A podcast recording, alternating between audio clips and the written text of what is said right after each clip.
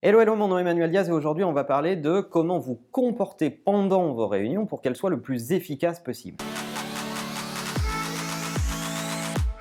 Alors les réunions, c'est un sujet dont j'ai déjà pas mal parlé sur la chaîne, on vous remettra quelques liens pour euh, retrouver les épisodes qui en parlaient. On a parlé de comment bien préparer vos réunions, mais on n'a pas parlé de comment vous comporter pendant les réunions de façon efficace. Un rôle qui est souvent oublié pendant les réunions, c'est celui de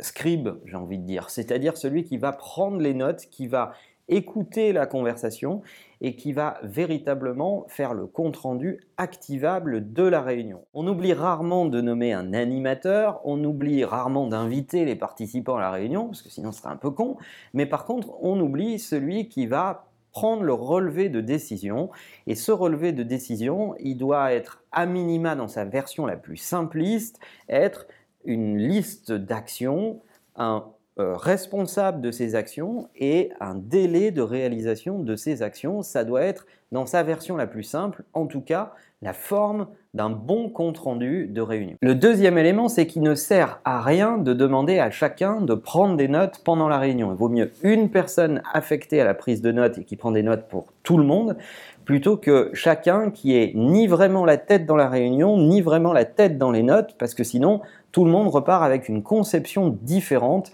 de ce qu'il y a à faire et euh, il n'y a pas l'occasion de confronter les notes des uns et des autres et puis c'est tout simplement contre-productif. Le troisième élément, c'est que les notes doivent être prises dans un format le plus simple possible, un bête tableau avec des éléments clairs et elles doivent être partagées dès la fin de la réunion avec l'ensemble des participants ou à minima pendant les 24 heures qui suivent la réunion, mais pas plus pour que tout ce qui a été abordé reste frais dans les esprits et puisse être relu et que chacun s'engage sur le fait que ce compte-rendu révèle la réalité de ce qui a été dit et la réalité des engagements des uns et des autres. Et enfin, le dernier élément, c'est de ne pas regarder la deadline finale et de ne pas se donner rendez-vous dans trois semaines, un mois ou deux mois pour se rendre compte que finalement, on n'a pas été coordonné et les gens sont en retard et l'objectif n'est pas atteint. Mais l'objectif, c'est derrière une réunion qui a donné du boulot et des actions aux uns et aux autres, que chaque semaine, peut-être dans un modèle PPP dont j'ai déjà parlé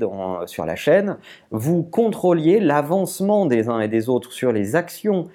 qui les concernent et que euh, vous soyez là pour prévenir des éventuels retards ou prévenir des éventuels problèmes ou blocages qui peuvent être rencontrés et mettre en danger les décisions ou la deadline liée à cette réunion. Voilà, c'est peut-être ce que vous appellerez du bon sens, mais en réalité c'est assez peu pratiqué. Je vois trop de gens pendant les réunions, derrière leurs écrans, en train de prendre leurs notes, des fois en train de faire croire qu'ils prennent des notes et en fait ils répondent à des emails et ils ne sont ni dans leurs notes ni dans la réunion.